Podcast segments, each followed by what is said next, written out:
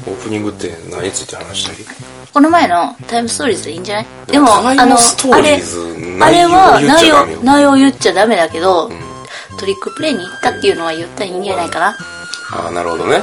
うん、でもトリックプレイってほんまタイムストーリーズがやってへんよなうん、しかやってない。タイムストーリーズとでも、内容は言えないけど、なんせ、よ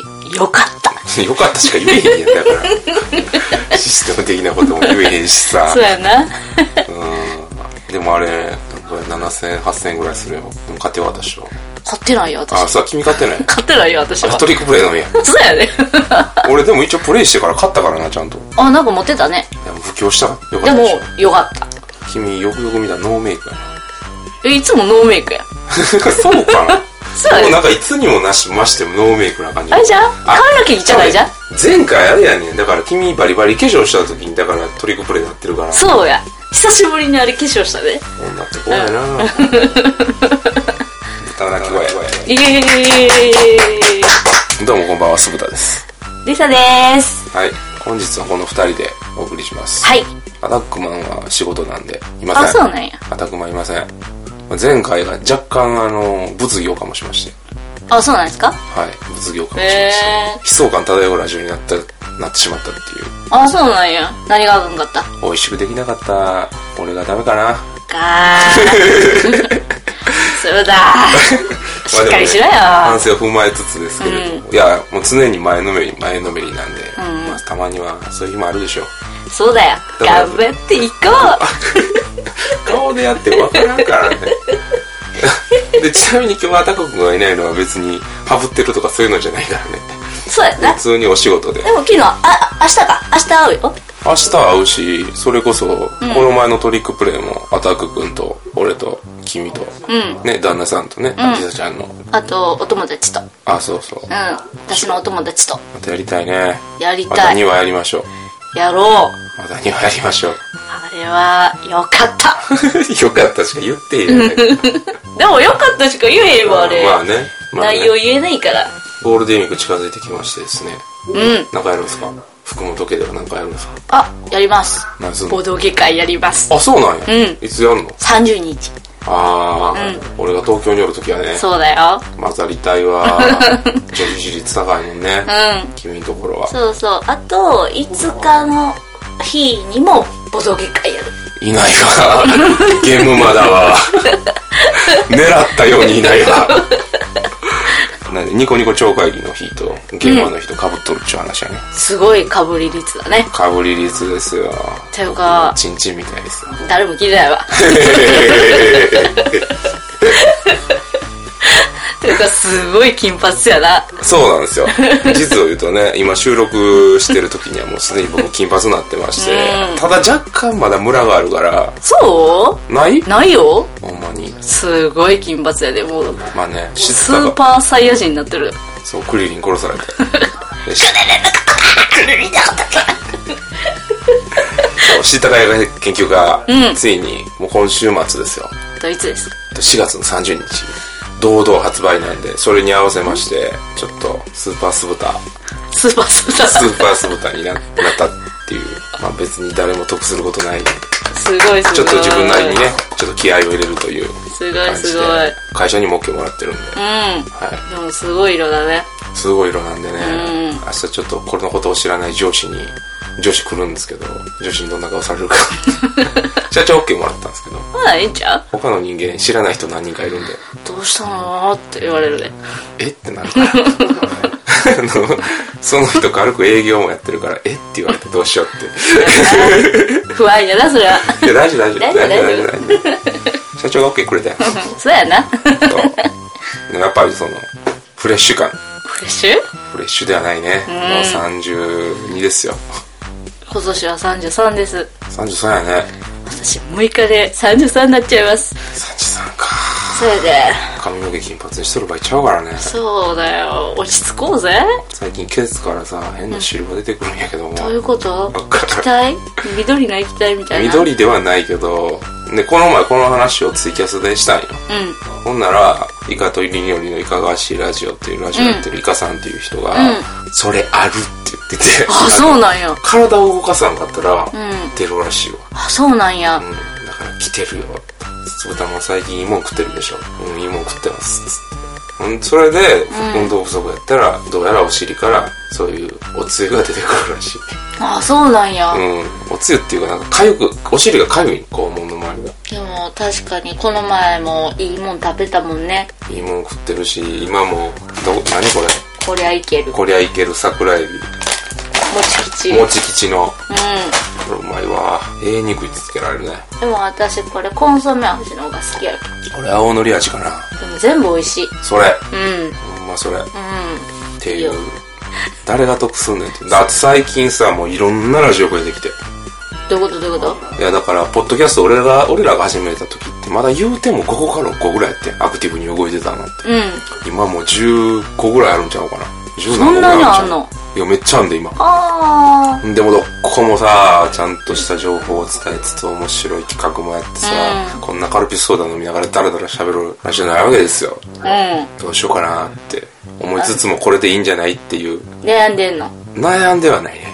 そのままでいいやんそのままでええんかな、うんでいいもやん不安にはなる悩んではないけど不安にはなるええやんそのままであそうなんかな、うんなんかそのままでいいっていう逃げないような気がせんこともないこともじないゃあ何したいんや分からへじゃあいいじゃないのんそうね、うまあん色を出していこう色でも色うん酢豚の色を出していこう酢豚の色って結局何年のって思って酢豚の色はねまあ、下ネタは定期的に言うてるけど、まうんあなあ、下ネタもセンスいるからね。まあなただただもう、汚い言葉を並べとるだけで、笑い取れるほど、今の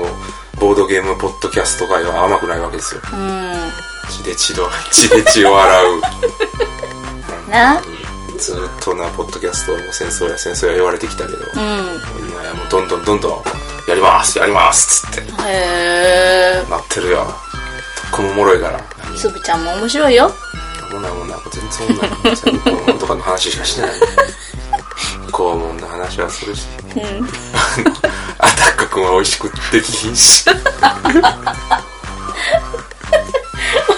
あの前の回なからそうそうそうそう前の回なめっちゃよくしていただいてる人からもね、やっぱりこうした方がいいんじゃないっていうアドバイスもあるああでもそれってでもいいことやねめっちゃありがたいねありがたい、うんやっぱりそれ言われんくなったら終わりやと思ってるそかうらそうそうそうそうだからまだ言っていただいたりとかすそるうのはありがたいありがたいね、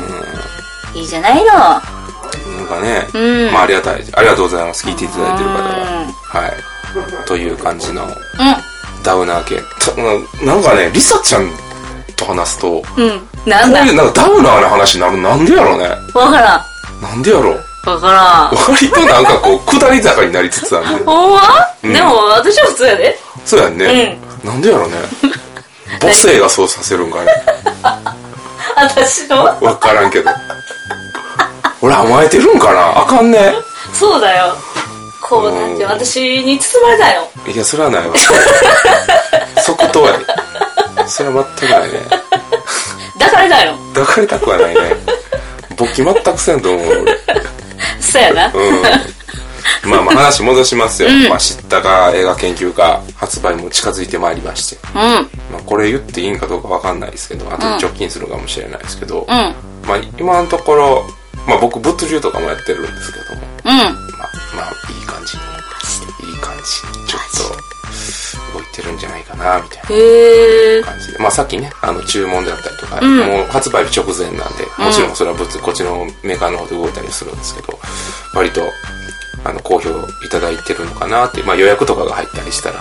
やっぱりね、動くんで、なんで、まあまあ、まあでもやっぱ蓋開けてみないとわかんないですから、ちょっとそこが不安かなっていうのでピリピリしとるとこはあるかもしれない。う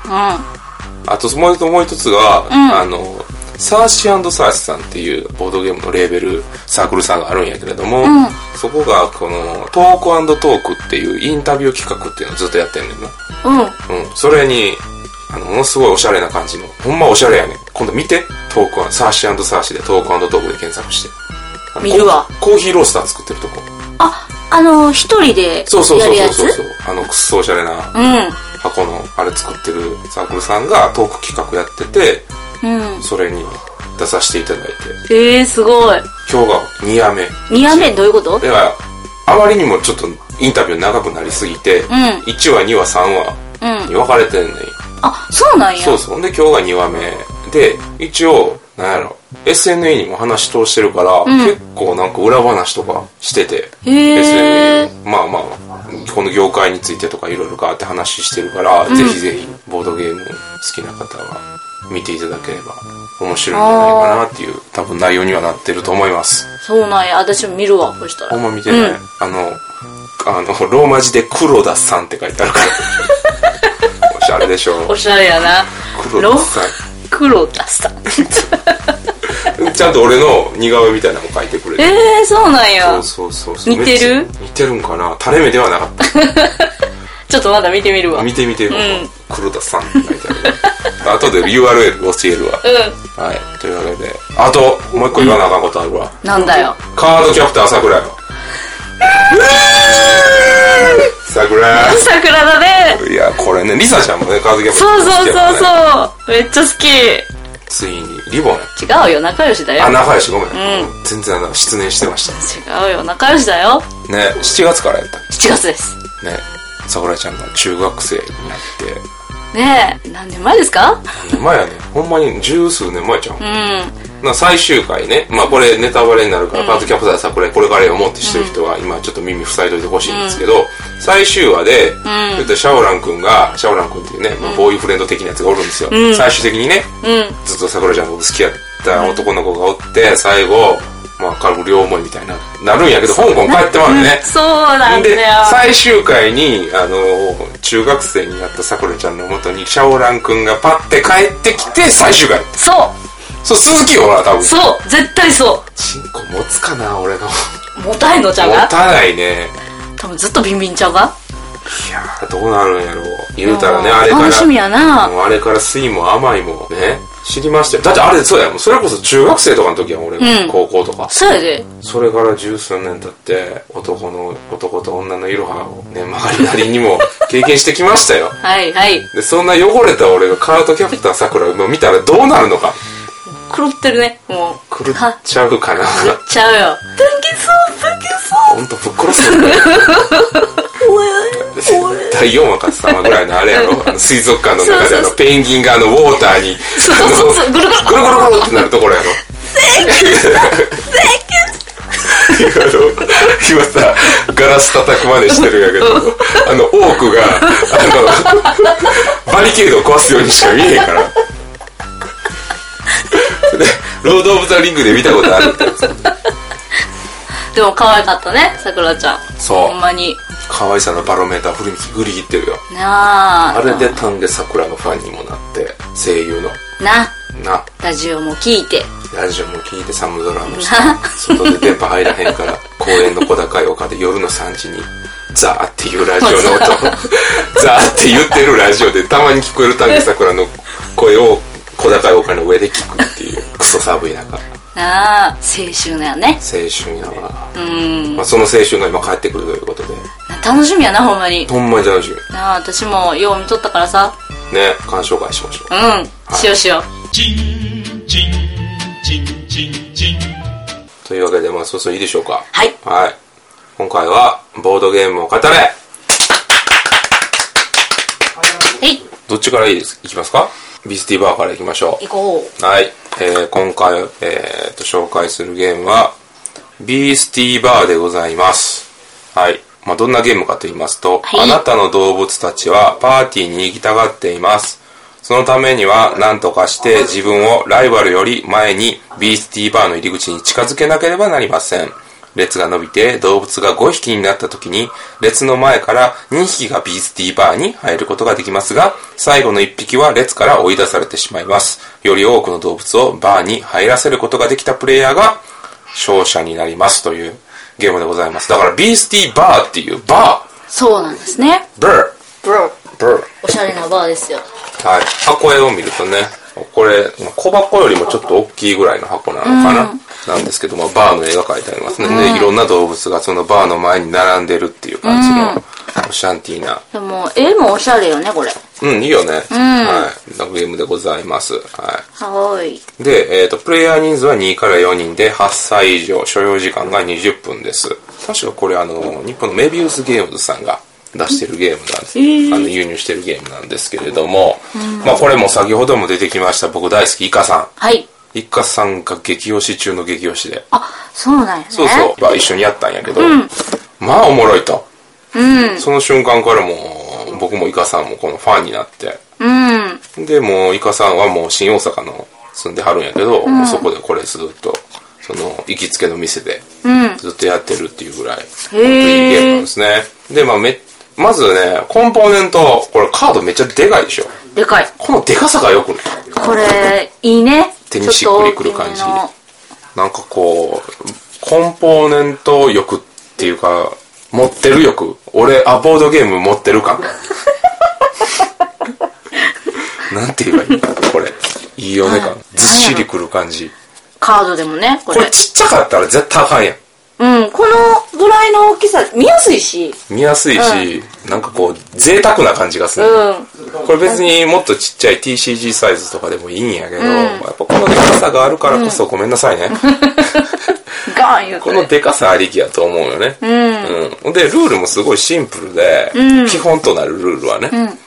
どういうことかというと、まあ、バーの中にいっぱい動物を送り込んだら勝ちっていうゲームやねんな、で何をするかっていうとプレイヤーに渡されるカードの束っていうのは全部構成が一緒やねんな、うん。 1から12のカードがあると。で、まあ、1から12にはいろんな動物が割り振られてて、最初に手札を3枚持ちます。はいあとは全部山札です、はいプレイヤーは1枚出して、1枚出して1枚ドローする。で、次のプレイヤーが1枚出して1枚ドローすると。ほんなら、そこにバーにどんどん動物たちがそのビースティーバーに並んでいきます。はい。で、5枚並んだ段階で、一番前の2人が店に入店して得点になる。はいゲーム終了時に。で、最後の1匹は、一番最後に並んでる1匹は、なんか店というか、まあゲームから除外される感じの。それだけ言ったら何がおもろいかわからへんゲームよね。そうですね。ね。はい。じゃあこのゲームの面白いところ。はい何ですか、リサちゃん。特殊能力ですね。そうですよ。はい。ただただ数字が書いてるだけじゃないと。これ。ではないですね。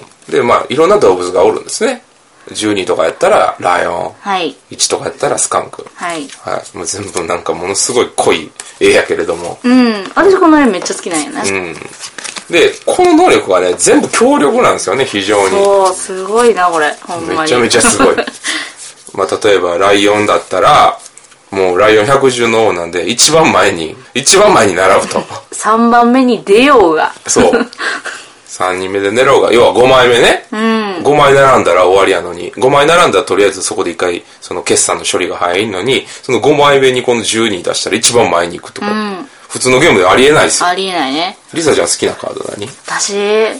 っぱ 私、アザラシかな。アザラシくんうね。ん、アザラシくんね、これ。はい。アザラシくんの能力は何ですかえっ、ー、とね、入り口をひっくり返しちゃう。ひっくり返しちゃう。その言い方。まあね、入り口がね、あって、そっちに向かってみんな並んでるんですけど、入り口の位置とその出口、路地裏と呼ばれるカードの位置をひっくり返して、順番が真逆真逆になるんよね。そうなんです。要は、一番前のやつが一番ケツになって、そう。一番お後ろに並んでたやつが一番前に来るってい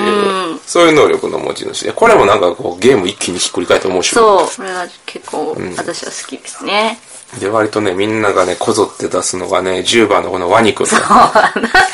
大体出すよね、ここれ。れがこいつ能力、こいつも能力派手で、まあ、10っていう数字持ってるんですけど、10よりちっちゃい数字、ね、10よりちっちゃい数字で、しかも自分の前に並んでやつ、るやつを全部食うっていう。ガブガブガブ。ガブガブガブっ て。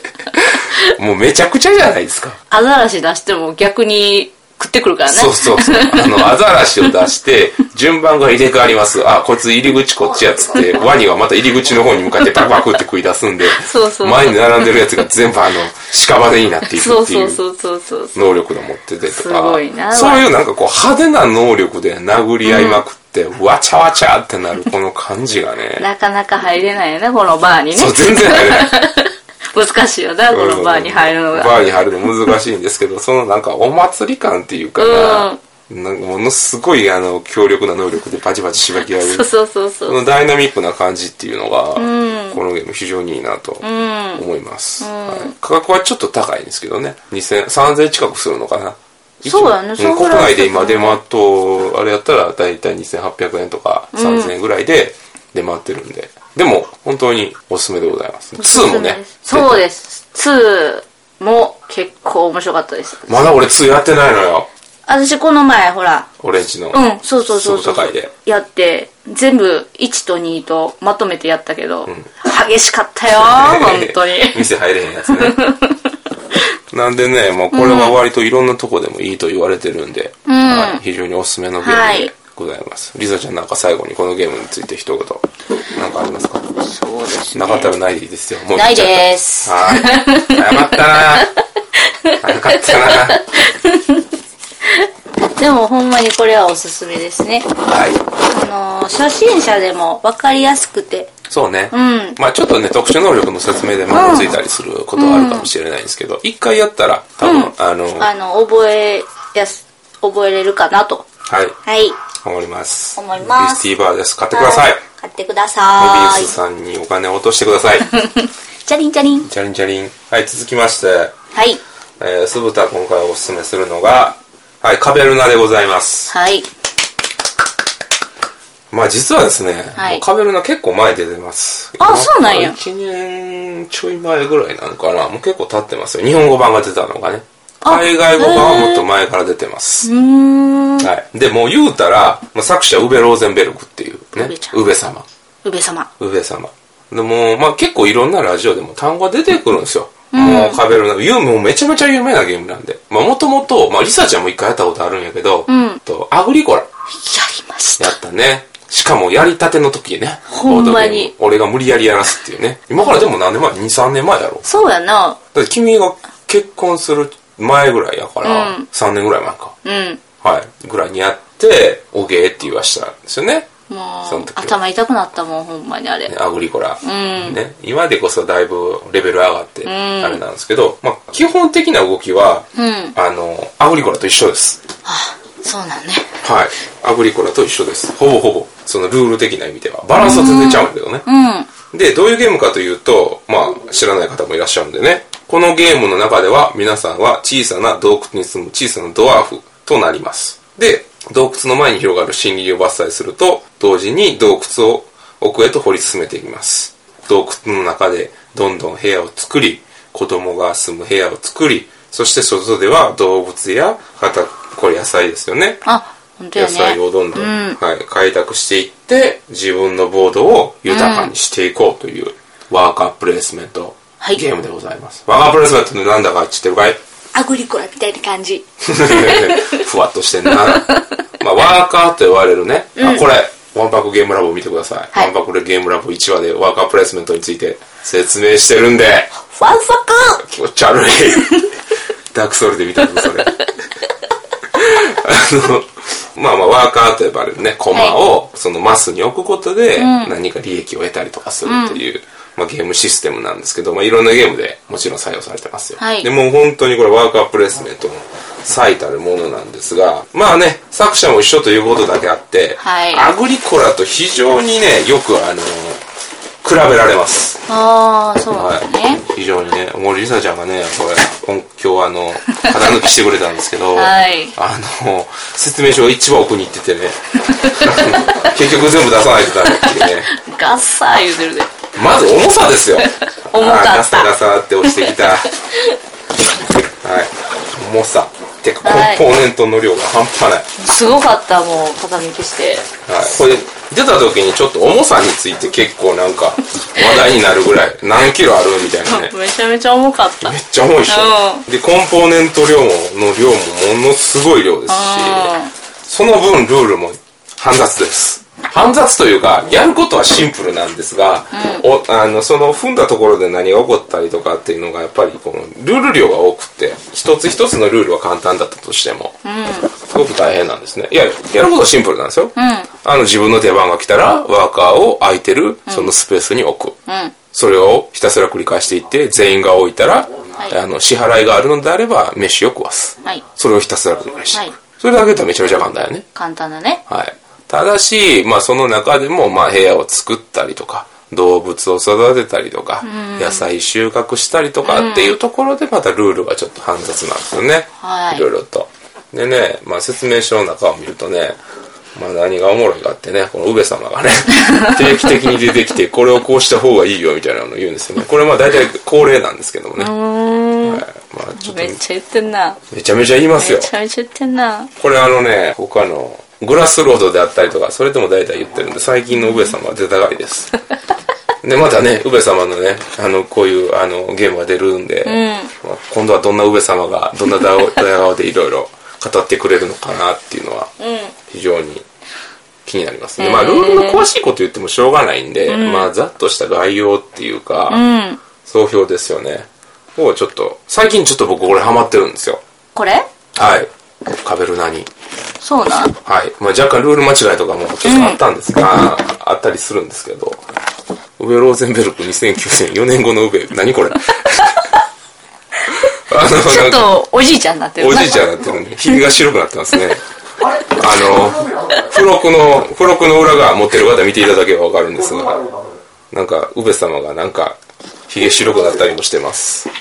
これはもうちょっと面白いね。これちょっと面白かったね。サンクスマッカンのところ。これ何をも、何をもってこれやってるんかな。はい。まあね、あの、まあまあ話戻しますけど、まあカーベルナの農夫たちは2009年10月から12月の間に考案されました。カベルナはラテン語で洞窟という意味です。へえ。洞窟って意味なんや。うんで、これすごいですよ。261年のテストプレイヤー。すごくない すごいな。 ?261 名もね、テストプレイしてんのテストプレイして、最後に何ヶ月もわたって細かい作業を行い、最後に仕上げをしてくれた方々にデザイナーから感謝を申し上げますっていうふうに、やっぱ海外もね、海外はやっぱりその、規模が違う。うん。うんで、それを裏付けるかのように、すごく緻密なバランスでこのゲームできているんですよ。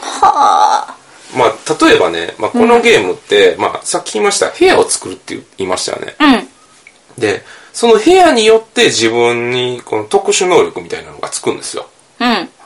特定のものから得る食料を多くしたりとか、例えばまあ羊とかね、羊とかって砂漠と1ご飯し、1飯しか出ないんですが、それが2飯出る、あ、2飯というか出力が1上がったりとかっていう、そういう能力であったりとか、最後の得点計算時にこれをいっぱい持ってたら得点加算されるよとか、そういう細かいタイルとかいっぱいあるんですよ。あ、そうなんや。で、この辺のそのバランス感覚っていうのが非常に緻密でんやってて、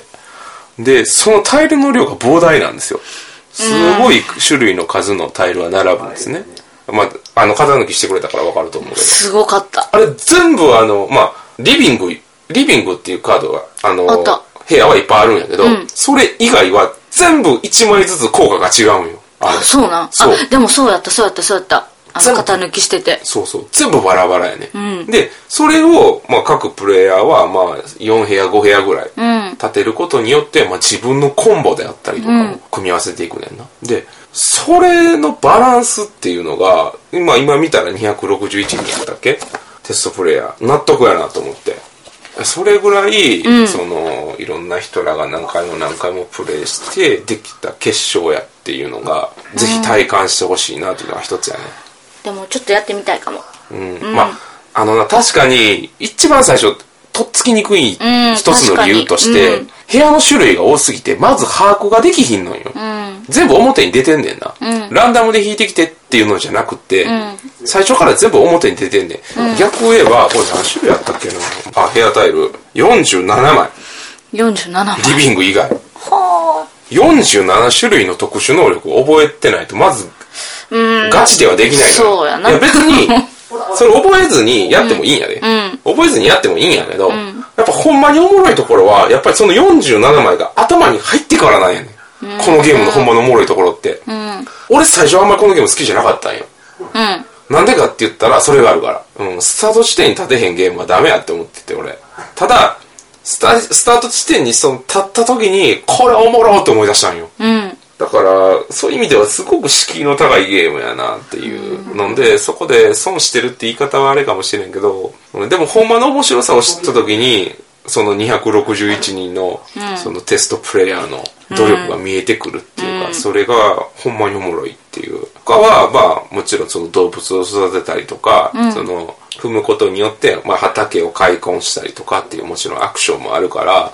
まあそういう、その自分のボードがどんどん埋まっていく楽しさみたいなのもあるし、なんでね、これはぜひぜひやっていただきたいなとは思う。あともう一つ特殊な、特殊っていうか、一つのアグリコラと違う点としては、冒険っていうシステムが入ってて、うんこれが結構メインでへえ使われたりしてます。で、冒険って何かっていうと、その冒険できるマスがあるんですよ。うんで、冒険すると、なんかその冒険者レベルみたいなのがあって、それによって、いろんなものを冒険したことによってこう得るんですよ。選べるんですよ。例えば4冒険って書いてあるところにピュッて行ったら、ん冒険カードみたいなのがあるんで、んそこにはレベル4とか5やったら、何々が豚とかが取れるよとか、野菜が取れるよとか、どんどんレベルが上がると部屋を作れるようになるよとか、へえ畑で種まけるよとか、どんどんどんどんその能力が強力になっていくね。うんレベルを上げて、その、冒険に行くことで資源を得るのか、リソースを得たりとかね。もしくは冒険に行かずに、もうそのまま普通にワーカープレスメントして育てるのかっていう、そういう戦略性もすごい高いのよ。やっぱそこがね、その、そこもすごくバランスが良くって、どの戦法で行っても、まあまあ強いっていう感じやね。なんかあんまランダム要素はないんやけど、まあでもやっぱり、この緻密に計算された、このタイルをどんどん配置しつつ、いろいろ計画しつつっていうのは、ぜひぜひ、コアゲーマーの人にはやってほしいゲームかなっていう仕上がりになっておりますよ。はいまあ、リサちゃんはどうかなできるかなわかんない。いや、やる気があったらできるよ。やる気があったらっていうか、インストに1時間かかるからね。うん。インストには1時間かかりますから。そうかインスト1時間かかる。 1時間か1時間。この前村の人生をやったけど、かなり疲れたじゃあ、なりさじゃん結構集中力切れちゃうよね。いや切れないよ切れないの、うん切れないよなんなん途中で飽きんのいや飽きないよえ、なんで、どうなんの疲れるあの最後に疲れるあーあの集中するからあー、そうか。逆に、うんうんうんうん。そうそうそう ということで逆にの使い方、とりあえずなんか逆にって使ってたらなんかそれっぽく聞こえると思ってるやろ、君。何何逆に、逆にってどういうこと何の逆なんそれ。とりあえず使ったなああ、なるほどね。逆にね。逆にね逆に使ったったと。そうそうそうそう意味ないけど逆に使った逆に使ってみたいっていう、まあうん、カペルなね、あの、ヘビーゲーマーの方にはもちろんもう、やってると思うんで、あれなんですけども、どうしようかなって迷っている人は、それなりの覚悟はいいりますが、はいもうその前の扉を開くとおもろいおもろいっていうか、ほんまの面白さっていうのが見えてくるゲームやと思ってます僕ははいはい僕は実あれより好きですねあのアグリコラより好きですねこんなこと言われると怒られるかもしれないあのまあち似てるようで全然違うんですよアグリコラも言ったさっき言った通り、アーバーフォプレスメントって言ったじゃないですか、ただアグリコラっていうのは、着地点が大体一緒なんですよ、うんどういうことかっていうと、あの、得点計算時に、まあ、何匹が何、何番あったら何点とかっていう得点計算方法やねんな。うんで、それって、言ったら完成形が見えとるわけよ。うん牛がママックスこんだけおって、畑がこんだけ広がってて、人間がこれだけいて、みたいなのが、大体完成形が決まってて、そこにどう着地するかっていうゲームやねんな。うんただ、そのカベルナっていうのは、ん青天井やねん。集めれば集めただけ点数になるから、へえそうなん特や化、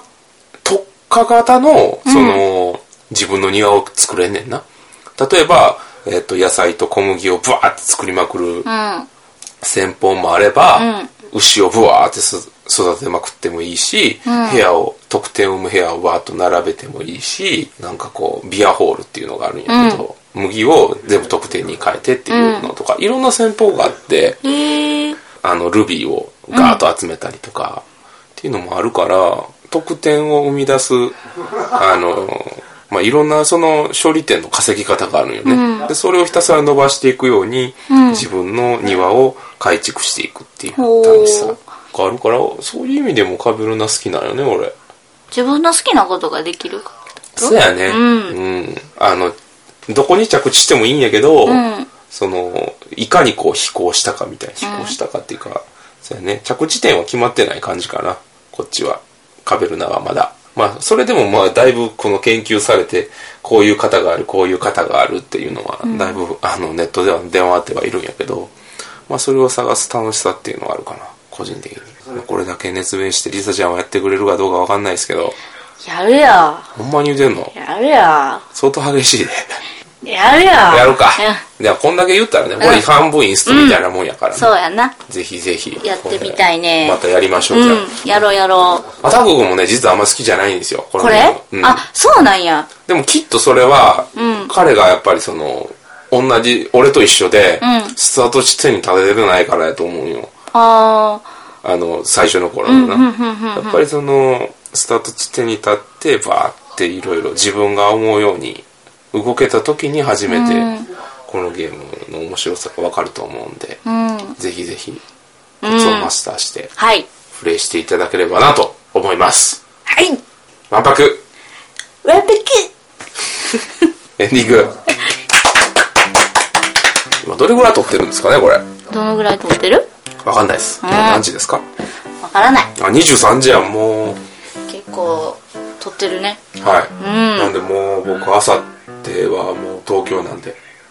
いいね、東京。まあ幕張メッセで。俺、ニコニコ超会議初めてやね。あ、そうなんや。初めて。いや、そうなんやった君も初めてやろ。ね、私も初めなていやろないよ、だから。超会議、超会議って。なんか、あれらしいですよ。あのー聞いた話によると、うん。中学生とかいっぱいおるらしいです。ゲームマーケットって全然だから、うん中学生とか逆にあんまおらへんねん。うん。まあ言うたらね俺と同い年であったりとか、それよりちょっと下か、もっと上の人かやけど、そういう人ら相手にボードゲームをあんまりレクチャーしたことがないから、そこがちょっとなんかどどんな感じなのかなっていうあー、でも、いい経験になるんじゃないの、今で言う今の若い子らは何を考えてるんだろうね分からへんまだ最近の子分からへんもん知ったかいが研究家すんねんでしかもそこでマ ジかだって 裏なそうやな知ったか裏なうん大丈夫かなちょっとそれは不安なんですけどねあ楽しんでくれるんじゃないでもあれはいいゲームやと思うでほんまにあーありがとうございます、うんなでもやっぱこの関西と関東でもまたちょっとちゃうやんか違うなやっぱり違う違う、んだからそこでどれだけその関西のノリであったりとか、んこの全員が肯定してくれる楽しさっていうのをどうやったら知ってもらえるかなっていうのを、ちょっと帰ってきてからどんな感じだったかっていうのをまた報告して報く告だしさますいもしかしたらお通夜かもしれないですけどじゃあそれはないんじゃう全然受けへんかったマジで全然売れへんかったあれでもいや大丈夫やって大丈夫うんか大丈夫大丈な、はいまあ若いツバメを夫うん若いつまみと一緒に気持ち悪い口から何出てんねんそれねというわけで、はい今回はこんな感じでよろしいでしょうまあ、はい次は多分現場で撮ったりとか、うタイミングが合えばですけどそうですね撮れればと思うんで、はいリズヤもじゃあ今度カベルナやりましょうじゃあやろういつやんのうーん1ヶ月後ぐらい結構先 ね結構先ねびっくりしたわ、えでもちゃんとやるよはうんい、もしかしたらゴールデンウィーク中に乗り込んでやるかもしれませんああ全然いいよそ口いけるんかないやでも忙しいやろ忙しい、うんこう見えて、うんそうだよだから私はいつでもいるからねはい、わかりました。というわけで、はい、ありがとうございました。ありがとうございましたえいなんか最後告知とかありますかあ告知あないないね。 君の告知ない ね。ちょっといつもの癖で聞いてもだけど、よくよく考えたらあるわけないな。ないよ私びっくりしたわ俺なんか告知あるんかななんかないのえでもこれの放送が多分ゴールデンウィーク明けか途中やから、えそれが前、うーん、そう、途中やからな。まあゲームマーケットの前なのか、後なのかわかんないですけど、まあ知ったかが研究家ですよ。何ともあれ。そうだぜひぜひ。アマゾンで予約しとこうありがとう、んありがとうございます、今まで持ってる方も持ってない方も、あのご満足いただけるよう新要素もふんだんに踏まえつつ元々の良さも残してますんで、はいはいめちゃめちゃ可愛いんでどこで出しても、あんな合コンで出してごらんなさいよ行くか私ブって言ったら いやてめえに言ってるんじゃねえよおめえに言ってんじゃね えよねあとドライブとかあドライブいいねそうそうそう、助手席で、まあ、適当にじゃあ番号言ってって言ってもらって、適当に映画作ってそれを永遠とやり続けるっていういいね意味でしょう、なんで勝敗決めずにねそれふ究極のフリースタイルモードって俺呼んでるんやけど、はい肯定するのが一番いいねそうやっぱりうん、やっぱ肯定されると人間って気持ちいいらしいから気持ちいい科学的にもそれは証明されてますから、それを本能でやっちゃう俺天才だな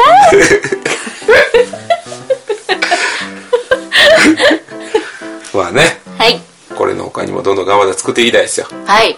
頑張ってくださいはいまあぜひぜひ買っていただければ幸いでございますははーいいここまではーいはい君はなんかアクションが多いけ ど面白いんやけどそれを伝える術がないんだよな そうだなうん私体がよく動くからねそうねうそうねそうだよ次はもしかしたらムービーになるかムービーっていうか動画になるかもしれませんあーそういう 意味でははいというわけではいお相手は豚小屋酢豚とピザでした See you next time バイ